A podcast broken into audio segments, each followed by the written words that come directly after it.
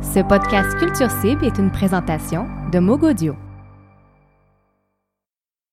Bienvenue à Sortu Rencontre, la série podcast où Sortu.ca rencontre divers artistes. Podcast numéro 1 aujourd'hui, la chanteuse Pomme. Elle nous vient tout droit de France, mais envahira le Québec en moins deux sous la bannière de Bon. Elle se produit sur scène depuis qu'elle a 15 ans. Elle aborde les mots de manière poétique avec une voix riche et nuancée qu'on peut découvrir davantage sur son premier album À peu près. Comme si j'y croyais, j'ai pris ce train pour ailleurs et pour demain. J'ai embrassé deux, trois filles, quelques garçons, puis je leur ai dit non. Je vais là où le vent me porte, je fais toujours en quelque sorte le grand voyage. Une guitare et quelques mots, chaque soir je reprends à zéro mon grand ouvrage, comme si j'y croyais.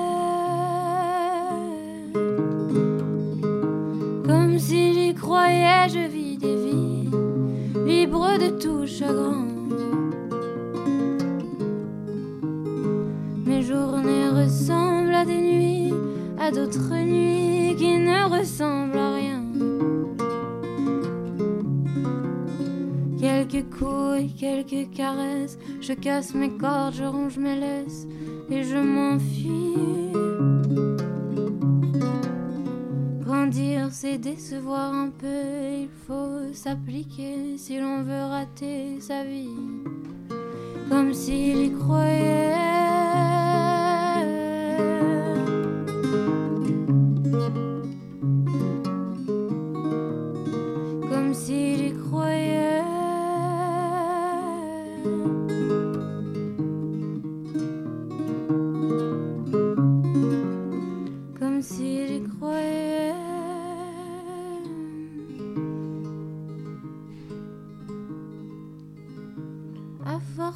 Croire, ça en est fini de vivre dans le noir.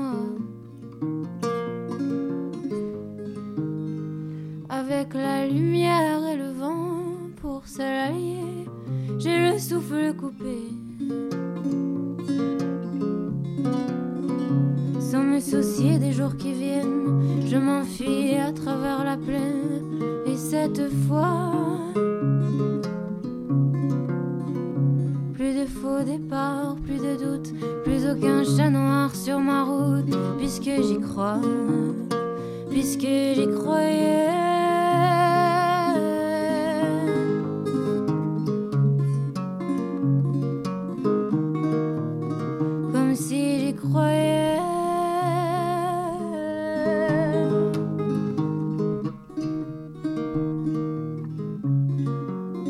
Comme si j'y croyais.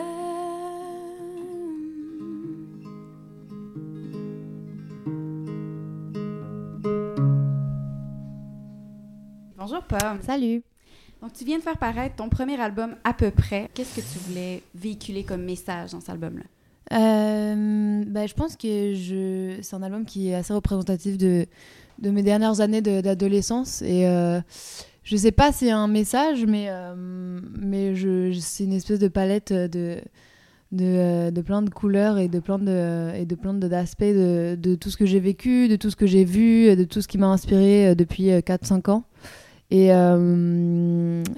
alors, je pense que globalement, c'est un album qui parle euh, des relations euh, entre, entre humains, tu vois, c'est un truc, euh, c'est- c'est- enfin, c'est- j'aborde pas mal de, de, de, de, thèmes autour de, des émotions, de, de, ce qu'on peut ressentir d'humain à humain, et donc ça va de, enfin, il y a plein plein d'émotions différentes, mais euh, je sais pas y a un message, peut-être qu'il y a un message, mais je pense que c'était surtout des trucs qui m'angoissaient et que, et que, et que j'ai mis, euh, j'ai, mis sur euh, papier pour, euh, pour, les, pour les rendre moins angoissants.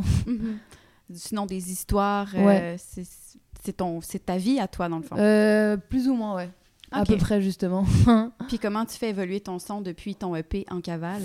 Euh, j'ai eu plus de temps en fait euh, sur l'album. J'ai eu beaucoup plus de temps pour euh, faire des expériences de, de- d'arrangement, pour euh, pour aller euh, plus loin dans ce que j'avais envie de faire. Et, euh, et, et sur l'EP, c'était court et, et j'avais pas beaucoup de hum, pouvoir et de- et de- d'impact dans les décisions artistiques parce que, euh, parce que j'étais beaucoup plus jeune et qu'on était beaucoup. euh, j'avais des musiciens pour euh, toutes les chansons. J'étais pas instrumentiste sur l'EP alors que là, je joue plein d'instruments sur l'album. Mhm. Euh, J'ai pris part euh, beaucoup plus, euh, beaucoup plus euh, volontairement euh, dans, dans, dans la réalisation et les arrangements. Et du coup, euh, j'ai eu plus de temps. Et, euh, et donc, je suis allée vraiment là où je voulais aller pour chaque chanson. Euh, C'était comme un espèce de laboratoire, le studio. J'ai j'ai vraiment euh, fait des expériences et ça donne euh, certaines chansons euh, qui sont beaucoup plus arrangées que d'autres. Mhm. Et, et ouais, non, j'ai- fait ce que je voulais faire parce que j'avais le temps et que j'ai fait l'album avec des amis à moi. Donc, du coup, j'étais dans une ambiance où j'avais confiance et où, où tout était assez fluide en fait.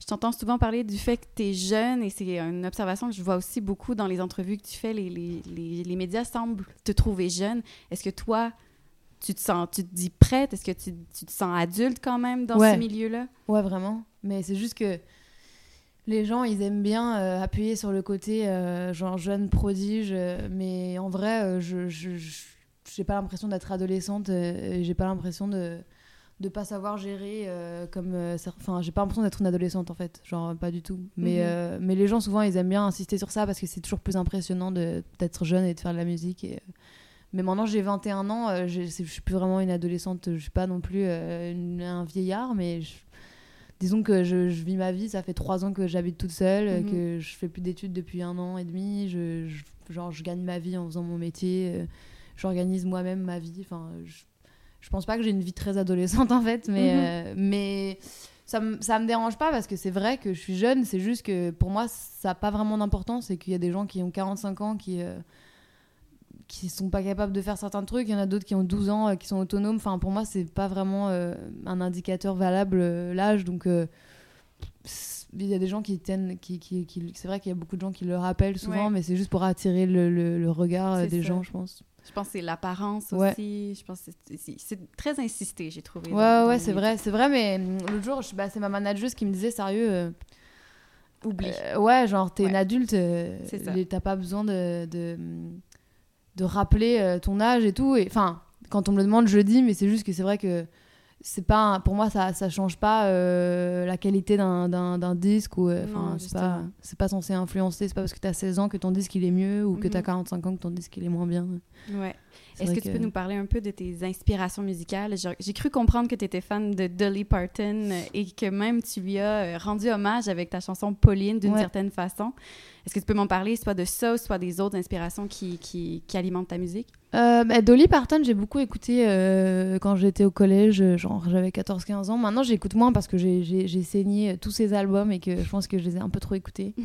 et, euh, mais surtout que elle, c'est la plus connue de, toute la mouvance des chanteuses de, de country, genre euh, dans les années euh, 60, 70, 80. Mais il y en a mille autres en fait. euh, Il y en a d'autres que j'ai que j'ai écouté après, une fois après avoir épuisé tout le stock de, de Dolly Parton. J'ai beaucoup écouté Emilio Harris, euh, j'ai écouté John Baez aussi, j'ai écouté euh, plein de trucs euh, très divers. Et, et puis aujourd'hui, j'écoute j'écoute aussi pff, de la pop, du RB, du rap, du classique, euh, la chanson française. J'écoute un milliard de trucs différents. Et euh, je saurais même pas qui citer en fait, parce que j'écoute euh, des albums, des Mhm. nouveaux albums tous les jours. Euh, j'écoute euh, PJ Harvey en ce moment, j'écoute Ben Mazué qui est un chanteur français.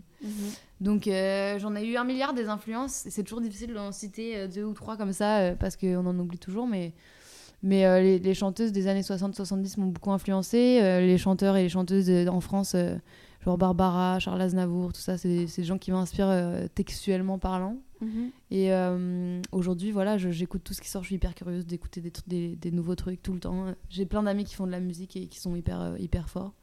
Mhm. Donc, euh, donc voilà, je suis, je suis assez ouverte à plein de trucs en fait. Ouais, même la musique du Québec. Bah oui, j'écoute, j'ai plein de trucs d'ici. Genre mes artistes préférés viennent d'ici, je pense en fait. Et qui et sont-ils? Euh, Philémon Simon. Ouais. Euh, mais en fait, c'est tous mes amis, donc c'est bizarre de dire genre mes artistes préférés, c'est euh, Philémon Simon, euh, les Sœurs Boulay, genre c'est tous mes amis, genre on fait l'Halloween Ouais. ensemble ce soir. Ah ouais. ouais. Mais c'est juste que j'aime, je trouve qu'il y a une espèce de, d'ébullition artistique cool, surtout en français en fait, euh, Mhm. ici. Ouais, mais justement, je pense que tu as eu un coup de foudre avec le Québec, c'est que j'ai Ouais. cru comprendre. Tu viens de Lyon, Ouais, tu es parisienne d'adoption, mais Ouais. le Québec, il y a quelque chose qui t'a parlé. Peux-tu justement m'expliquer Je coup sais pas. je sais pas. Je sais que c- très jeune, euh, je me renseignais beaucoup sur, euh, sur la culture d'ici, sur l'histoire et tout. euh. je pense que ça m'a intéressée, euh, genre à 14-15 ans, parce que justement, j'écoutais euh, genre Cœur de Pirate, j'écoutais Mhm. les artistes euh, d'ici, déjà à cet âge-là. Même les Sœurs Boulay, je les ai découvertes à peu près à cet âge-là. Et euh, j'étais curieuse de, de, de, de, ce pays qui, euh, qui porte la même langue finalement, mais qui est, qui est loin de la France. Et, euh, et donc la première fois que je suis venue, c'était il y a deux ans, et, euh, et ça m'a pas déçue euh, par rapport à tout ce que je m'étais imaginé. Et, euh, et je sais pas, je pense que c'est euh, l'atmosphère, euh, les...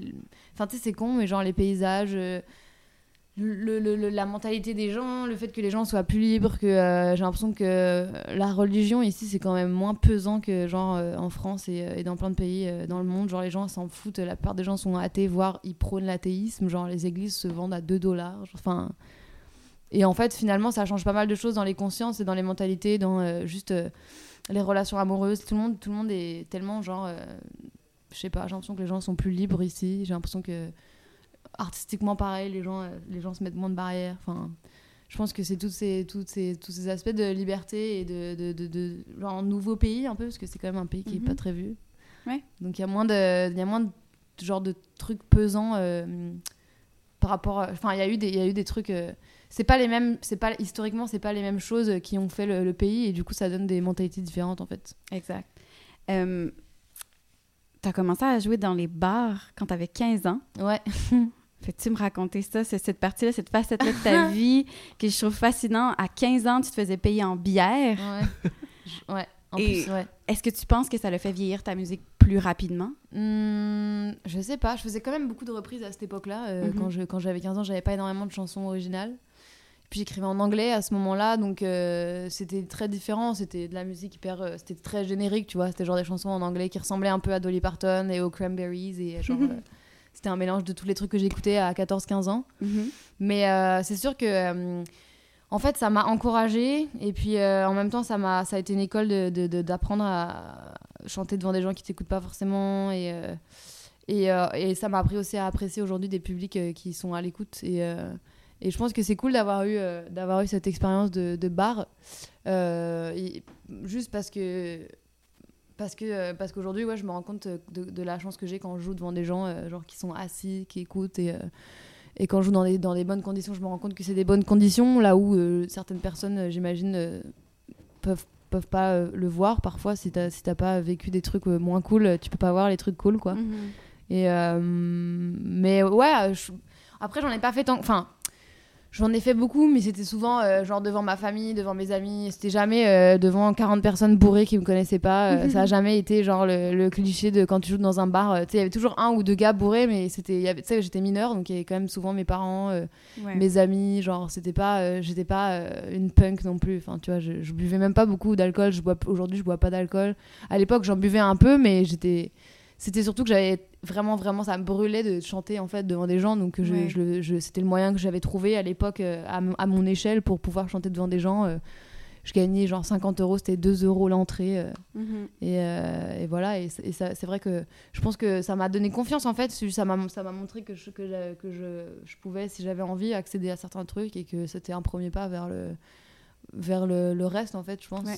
Et maintenant, tu as ouvert pour des, des artistes, des grands artistes du milieu. Je pense entre autres, tu as parlé de Cœur de Pirate tout à l'heure, mais tu as ouvert pour elle. ouais, Tu as ouvert pour euh, Vianney, euh, Ben- Benjamin Biolay. ouais.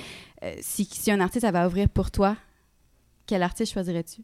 Hmm, c'est drôle. J'ai rarement, j'ai déjà eu des premières parties, mais ça fait pas très longtemps. Euh, mais je pense que j'aimerais que j'aimerais faire des, des, des plateaux avec Philémon parce qu'on n'a jamais chanté. en- Enfin, on a, en fait, on a écrit une chanson ensemble qui sera Mhm. sur son prochain album. Mais euh, mais je trouvais que ça pouvait être beau euh, si on faisait genre un- si on partageait un plateau. Et euh, je sais pas si ce serait moi ou lui qui. euh, Enfin, je sais pas qui ferait la première partie de qui, mais ça dépend où, je pense. Mais, mais je pense que ce serait lui parce que il y a vraiment artistiquement, il y a un truc qui me fascine beaucoup chez lui et un truc où on se rejoint sur plein de trucs aussi et où on se comprend beaucoup dans nos dans notre manière de, enfin, dans sa manière de faire de la musique, moi je me retrouve beaucoup. Mhm. Et euh, je pense que ce serait lui. Et sinon, euh, je sais pas. C'est drôle comme question parce que la plupart des gens sont relativement euh, connus, enfin, sont plus connus que moi en fait. Donc du Mais coup, euh, Vas-y, quand même. C'est beau rêver. euh, est-ce que tu connais First Aid Kit? Mhm. C'est genre mon groupe préféré. et, Ah ouais euh, Ouais? Je les aime trop. Je les ai jamais vus en concert, donc ça, ça serait l'occasion si elles faisaient ma première partie. N'importe quoi, genre improbable. Tu as joué de la guitare tout à l'heure. Tu vas bientôt nous jouer une chanson avec euh, l'auto-harpe. Ouais. Tu joues aussi du violoncelle. Ouais. Est-ce que tu peux me raconter tes histoires d'amour avec ces instruments-là? Euh, alors le violoncelle, c'est plus genre amour-haine, parce que j'ai... J'en ai, j'en ai fait au même moment où j'ai commencé à faire du solfège quand j'avais 8-9 ans et en fait euh, j'avais pas envie de faire du solfège ni de faire du violoncelle mais mes parents euh, avaient envie à ma place genre. Donc, c'était l'instrument imposé. Bah, à la- en fait, ma- mes parents nous laissaient choisir notre instrument. On, on- en fait, on était obligés de faire euh, du solfège et un instrument de musique, mais ils nous laissaient choisir l'instrument. Moi, je voulais faire du violon. Et ma mère m'avait dit qu'elle voulait pas, je sais plus pourquoi, je pense que le prof de violon était nul. Et en plus, euh, les quatre premières années du violon, c'est insupportable pour les oreilles, je pense, tu vois. Ouais. Plus que le violoncelle, parce que c'est c'est suraigu et que tu galères pendant 3-4 ans avant Oui. de le faire sonner Oh bien oui. et que ça fait, c'est horrible, tu vois. Vraiment, je crois que c'est vraiment dur. Ma mère m'a dit, euh, bon, mais fais du, fais du violoncelle à la place. euh, et j'ai- j'avais pas envie, en fait. Après, euh, aujourd'hui, je regrette pas parce que je trouve que c'est un, c'est un, un instrument qui est, qui est beau et, et qui sonne, enfin, qui me ressemble même plus que le violon. Mais c'est juste que c'est ultra compliqué et que pendant les premières années, j'avais pas envie et que ça a été conflictuel et que j'ai jamais eu le niveau que j'ai eu, je devrais avoir, en fait, par rapport au nombre d'années que j'en ai fait. J'ai dû en faire 10 ans.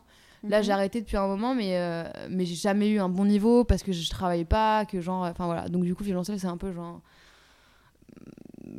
C'est un peu compliqué dans ma tête, mais, euh, mais la guitare, euh, c'est assez simple. J'ai juste appris toute seule. J'ai regardé des vidéos et puis là, je prends des cours depuis un an pour euh, aller ailleurs dans des trucs que je faisais pas encore. Mhm. Et l'auto-harpe, c'est un truc que j'ai acheté, genre c'était une blague au début, puis en fait ça me correspond bien et, et ça, ça colle avec mes chansons finalement. Et j'ai même écrit des chansons avec l'auto-harpe Mhm. finalement. euh. Est-ce qu'il y a une technique similaire à la guitare? Euh, non, Ah oui? non, non, c'est vraiment T'es différent. auto-appris l'auto-harpe. Ouais, ouais. Il n'y a pas de prof d'auto-harpe, mais il y a des vidéos sur internet et euh, je pense que c'est un instrument un peu instinctif. Enfin, c'est un instrument tellement bizarre et rare que. euh, mais c'est justement un instrument qui était joué par Dolly Parton, June Carter et tout ça. Mhm. Donc j'ai juste regardé des vidéos d'elle et en fait il n'y a pas mille moyens d'en jouer parce que il y a genre 36 cordes mais c'est difficile de faire, de faire du corde à corde parce qu'elles sont hyper proches les unes des autres. Donc en fait tu joues, tu joues euh, par contre tu peux varier entre les octaves. Genre t'as as des cordes qui sont vraiment graves t'as des cordes qui sont genre au milieu puis t'as des cordes vraiment aiguës. Moi je joue avec ça plutôt. Mais, euh, mais c'est ouais, un truc qui s'apprend tout seul je pense. C'est comme euh, genre le ukulélé. C'est des instruments un peu genre blague mais au final euh, ça, ça fait des trucs vraiment beaux mais Mhm. Tu peux avoir un prof de ukulélé, mais c'est juste que c'est facile de- d'avoir des techniques de base tout seul euh, dans des instruments comme ça. Ouais. Et là, tu, tu nous as joué euh, comme si j'y croyais Ouais. au début. Et ensuite, tu viens nous jouer La Gare. Ouais. Est-ce que tu peux nous raconter ces histoires-là? Euh, comme si j'y croyais, c'est une chanson, euh, je pense, qui parle, qui est assez, genre, ce qui est une espèce de tableau de, de l'état dans lequel j'étais et de, du moment de ma vie où, j'étais quand j'ai enregistré l'album. Et euh, c'est une chanson qui parle de- d'avoir des rêves et de- d'avoir des, des, des illusions et, et de quand je dis euh, euh, il faut s'appliquer pour euh, il faut s'appliquer si l'on veut rater sa vie. je cite mes propres paroles. Mais ça parle aussi d'être capable de voir ses accomplissements, de, se réjouir de ce qui nous arrive et de ne pas tout le temps se lyncher soi-même et se, se flageller, ce qu'on a tendance, nous, humains, euh, à faire beaucoup. Mhm. Et, euh, et voilà, c'est une chanson qui parle de rêve, de, de, de, de, de croire, euh, de croire en, en- en ses rêves et, euh, et de parfois être désillusionné. Mais, mais voilà, c'est une chanson qui est un peu vague et peut, qui peut être interprétée de mille manières. Mais moi, c'est une chanson que je prends un peu comme ça. Et c'est une des seules chansons qui parle pas d'amour sur l'album.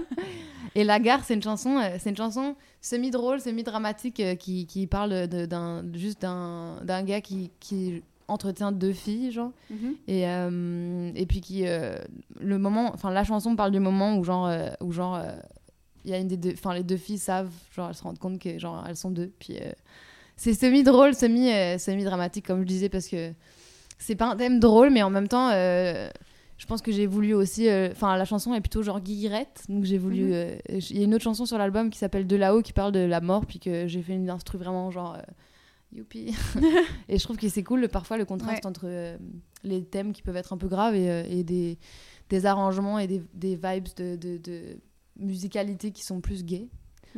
Donc voilà.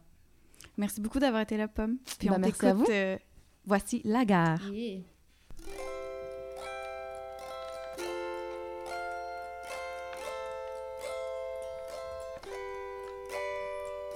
Je m'avance vers toi dans la gare. Est-ce que tu excuseras mon retard? Toi, tu téléphones encore? Je sens que ça ne va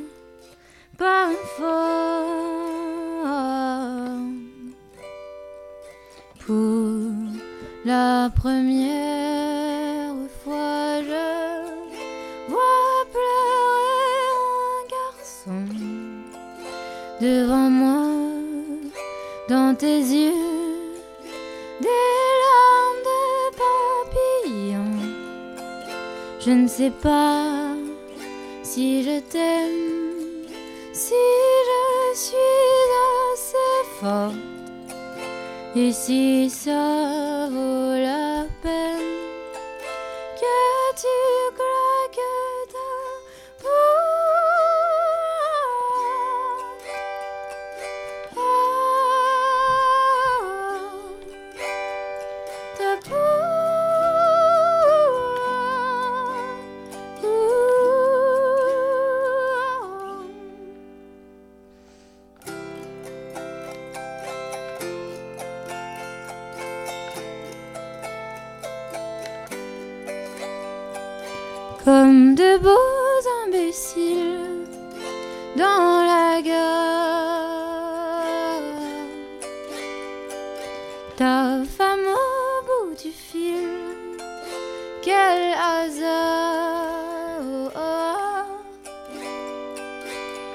Elle dit que tu dois choisir. Entre elle et moi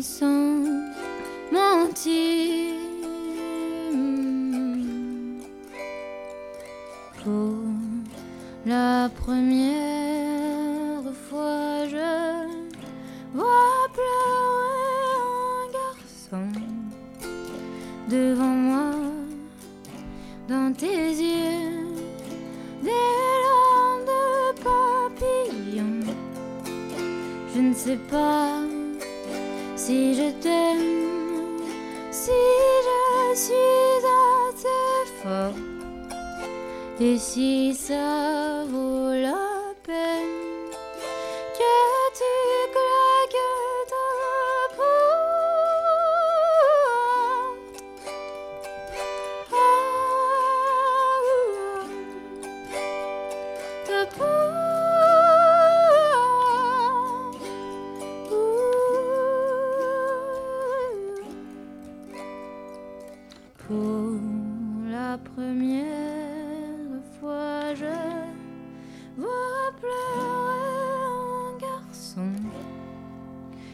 sur toi, sur vous deux, je ne ferai qu'une chanson. Et si je t'aimais,